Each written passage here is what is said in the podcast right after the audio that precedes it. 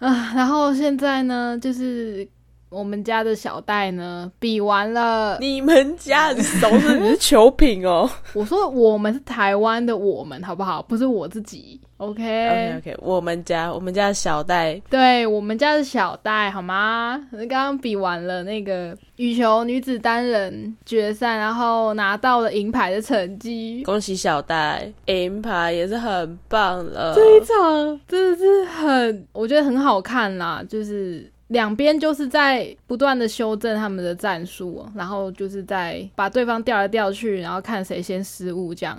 我觉得很厉害，听起来很赞呢。对啊，顶尖的就是都玩这种的吧？就对啊，就看谁失误。对啊，你太急躁就会很容易被攻破，就很很容易会露出破绽吧。对，而且有好几次是他分数拉了大概差距有四分五分的时候，小戴就一分一分的把他追回来，哦，超爽哦！这种逆转比赛就喜欢看这种逆转。对，而且除了比赛之外，其实我还有一直在看一个东西，就是小戴身上的装饰品。他有什么特别装饰品吗？你要拿出来特别说明。他戴很多。耳环，又戴手链，然后有戴项链，就是我觉得很华丽的，就很好看。他身上好多东西哦，每次那个镜头就会特写，然后我就会开始观察他脸上的东西。你说特写他的 那些饰品吗？就是特写他的脸，因为他在等对方要发球，那个画面就停在他脸上，然后我就会我就开始观察说，哎呀，他耳朵上有几个耳环啊，然后手链是什么啊？我觉得哦，好好看哦。那你接下来那个。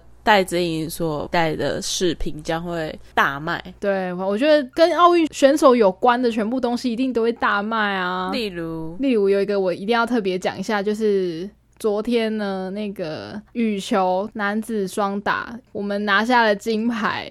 然后因为最后一球实在是太传奇了，就是他们追到最后一分，是对方有提出说他觉得那颗球没有在界内，他要提出挑战。嗯，身为一个一日球迷呢，我那时候才知道说，原来在选手提出要挑战的时候，那个背景音就会开始放心跳的声音。我想说，这也太让人紧张了吧！嘣嘣嘣嘣，这样吗？就是这个。然后我就想说，怎样是故意的吗？而且他又是最后一球。只要那颗球有在界内，我们就确定是金牌。嗯，然后呢，就在那一球判定的时候，就他会有一个转场，那转场就是跑说啊，刚刚那颗球的落点在哪里？然后那颗落点呢，就稳稳的落在线的中间，瞬间就知道说我们拿到金牌了。这样，现在那个画面应该是传遍了各大社群平台啦。啊，也有人把那个画面拿来做商品，我相信你可能也有看到一些。哦天啊，狂！被洗版 各种什么旗子啊，然后衣服啊，没错，各种梗图全部都出现了。对我刚刚还看到哨子啊，还有一些可能选手的比赛用品之类的，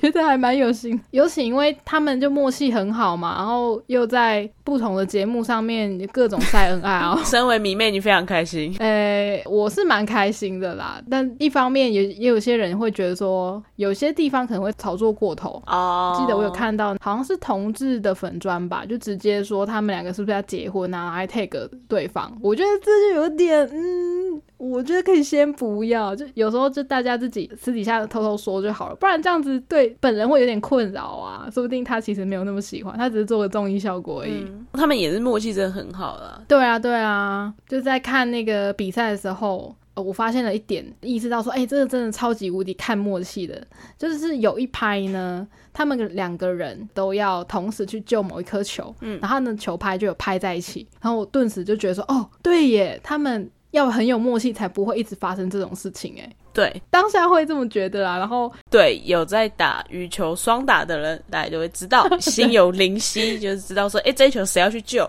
偶尔会发生这种两个人一起去救，或是两个人都没去救的情况。对，这种我就觉得真的真的很强，他们两个真的是心灵之友，好厉害。然后刚刚也有一场是那个李志凯，就是我们的。翻滚吧，男孩！小小体操员，他终于真的长大，然后参加奥运，最终是得到了银牌的殊荣，我觉得也很感动。那是鞍马银牌吗？对对对，像我们这个年纪的人应该会知道啦，就是。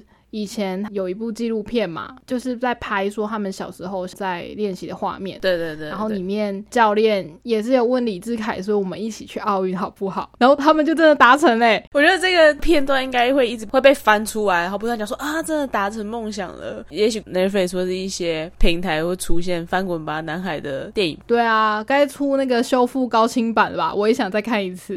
对，为什么啊？这次 Netflix 应该有一系列奥运清单呢？哦，对啊，可能之后会有吧。目前还在洽谈中，还在整理。之前小编有先发一些类似的啦，像如果是排球，他可能就会什么排球动画相关的嘛，排球少年，对，之后也可以来看。然后那个李志凯夺银牌嘛，我有看他的比赛啦，今天的几场比赛我也都有关注。这样，那其实他的动作是非常完美的，就是差在难度，难度没有比那个金牌还要难，所以他就差了一点点的分数哦，才变成银牌。可是他最拿手的那个难度已经。算蛮难的。对啊，对啊，因为我从一开始看比赛嘛，但是那个金牌选手是真的，整个人都很稳，然后哎，反正每个人的表现真的都没话说啊，大家都差一点点而已。哦，但是说实在的嘛，身为一个一日球迷，阿玛跟高低杠，这是今天我有看的比赛。当那个赛评在讲解的时候，其实我是完全听不懂的。因为他会针对他的动作去讲说啊，现在他在做什么动作，这个动作难度多高，知道门路的人就会自己在心里慢慢帮他加分啊，汤马式回旋啊什么之类的。对对对对，就会开始在那边算说，那这个人的表现可能很有机会什么的。我就这种门外汉，就当然只是看他们的动作有没有失误，跟好不好看，跟感觉好像蛮难的，我只能这样子看。你刚刚讲说李志凯的绝招嘛，他那一招跟大家真的是差蛮多的，就是你有感觉真的特别吸睛啦，我只能这样讲，就特别不一样，而且他那一段又做的特别长，有感觉到说那个是他的特色啦。又比完了好几场赛事，我们也是有拿到蛮多牌。目前拿到的奖牌数应该是我们参加奥运以来表现最好、拿到奖牌数最多的一次。没错，没错。除了这些奖牌数到底多不多以外，我觉得这次的风气我也很喜欢啦。就是对于台湾选手的表现，嗯，就很有运动家精神的感觉。对对对，然后也有很多报道啊，像是那个吉里巴斯的选手啊，他就是。因为在举重的时候没有成功的举起来，但是他失败之后就马上跳了一支舞，所以就受到大家的关注。那其实我记得。他是跳舞离场，对对对对，然后那个舞又跳得很俏皮，他的这个行为就受到关注嘛。但其实他的目的也是希望可以让大家关注一些可能海平面上升会导致一些岛屿消失的问题啦。所以我觉得蛮有意义的事情哦。是哦，所以他跳舞是为了这个，不是为了尴尬吗？不是，哎呀，失败了，好尴尬哦，然后跳舞离场呢。但在大家不知道这个详细的意义之前，也会想说，哎，他可能就是想要娱乐大家，他是一个快乐的运动员，也。很有运动风度，那其实探究背后的意义就是这样子啦。是说，其实你知道，奥运以往是不能在比赛的场内或者途中进行抗议，或者是你对议题的支持或立场之类的哦。可是今年有特别放宽这件事情，是今年特别修正的，就是对他们有稍微松绑，以前是完全禁止，那今年就是有稍微松绑哦。像那个女子足球。在英国跟智利对战的时候，还有美国对瑞典，英国、美国跟瑞典的球员都有集体的单膝跪地，他是要抗议种族主义。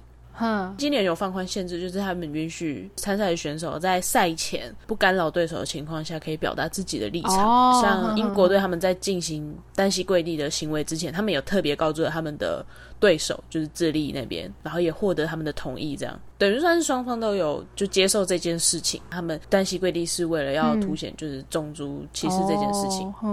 我们刚刚分享的那个案例，应该蛮多人都有看到的啦，就是那个举重选手，他其实也是有表达自己的立场。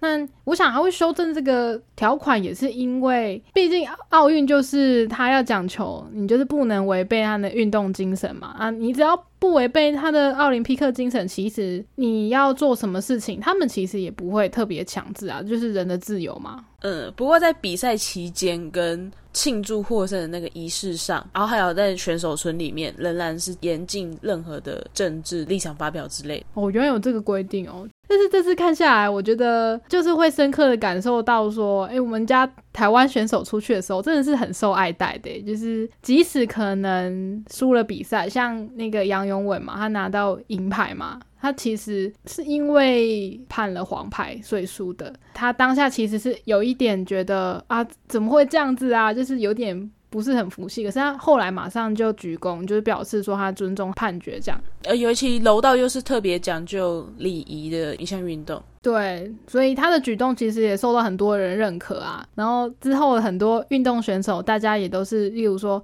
呃，我们在运动会场上如果赢了另外一队，那另外一队其实都会蛮衷心的祝福，就是希望你可以打到金牌战。我觉得就是这样啊。珍妮佛赢了我这个项目，那如果你是这个项目最强的，就是表示说我有可能只是比你差一点而已。对 对对对，我还有印象，我们在之前有一次去锦坛，然后我不是去参加那个，反正。我很闲的那个罗马竞技，那个时候我对到了好像就是第二名吧。当时我也是觉得说啊，干怎么输了这样。后来看到就一路打上去，发现这个人超强的，我输给他 OK 的啦。我只输给他嘛，所以大家也不知道我的实力如何。就是实力其实我是挺强的，没错。你就可以去跟别人吹嘘说。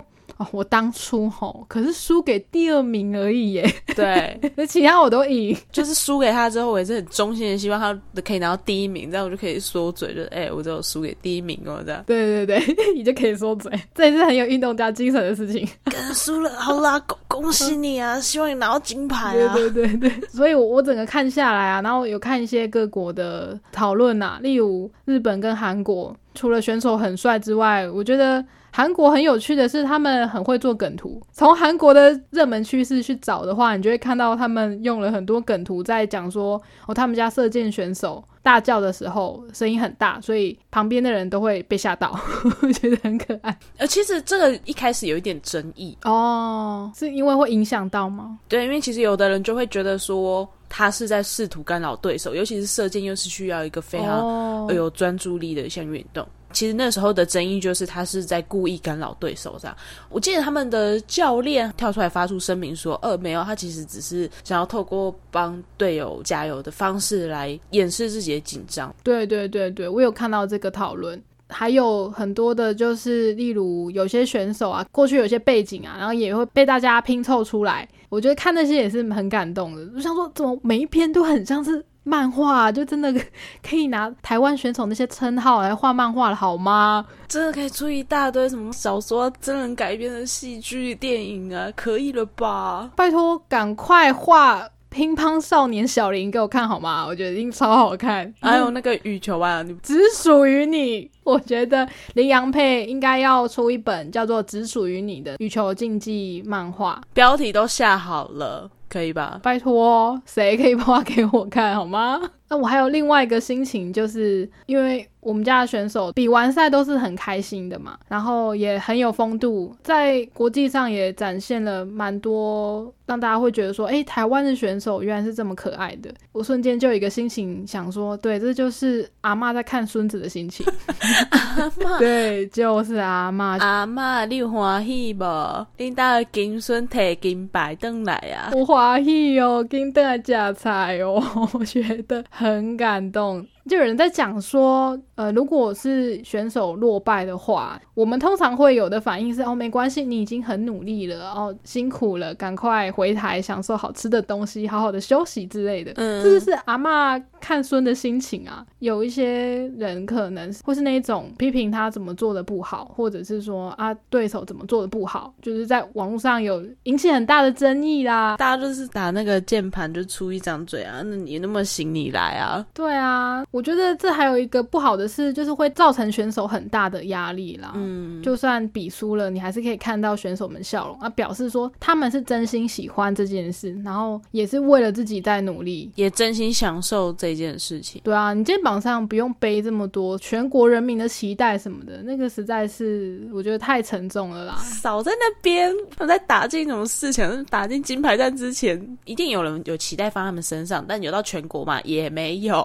大家不要在那边把那个帽子扣在他们身上，不要，压力很大。这样子这个运动，我觉得嗯才会吸引人看呢。而且我后来有在想说，因为我们培育选手的方式是用鼓励的方式嘛，那有一些国家当然是用比较严格的方式去培养选手的，那他们身上可能也会有很多压力、很多期待嘛。除了这件事以外呢，那其实大家都知道，台湾的体育界其实资源是非常有限的，然后有很多问题嘛。没错，我就觉得说，我们用快乐的方式，然后用努力的方式，不放弃的方式去培育个选手，然后真的有办法拿到很多很不错的成绩，我就觉得，嗯，这件事是蛮感动的啦。所以你现在是要说，爱的教育是有用的吗？也看我们用爱的教育教育出来的选手多么的棒棒。呃，也不一定是这么对，但我。我觉得台湾的教育方式是可以受到肯定的啦，对吧？嗯，就可能要再补一些运动上面的资源，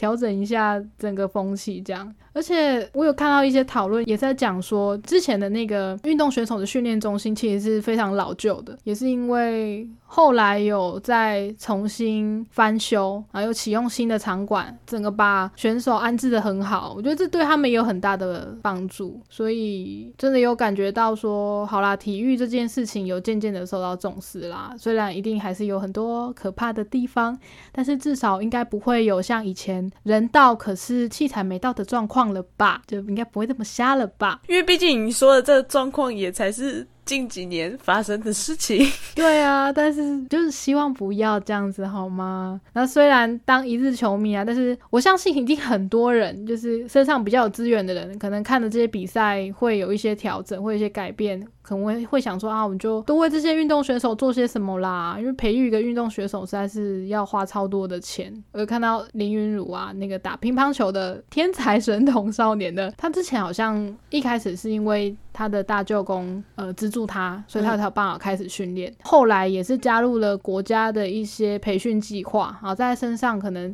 陆陆续续投入了差不多八百万左右的培训金额。所以真的是要养成一个国手是要非常多的钱，真的是希望说大家可以多多关注。那毕竟体育竞赛也是一种可以提升国际知名度的一个方式。好啦，我们我们这集上的时候，奥运已经快要结束了，那也是蛮开心。可以四年一次的盛事啊，因为我们节目也不一定 能撑到下一次奥运。希望大家看比赛可以用着开心一点的方式。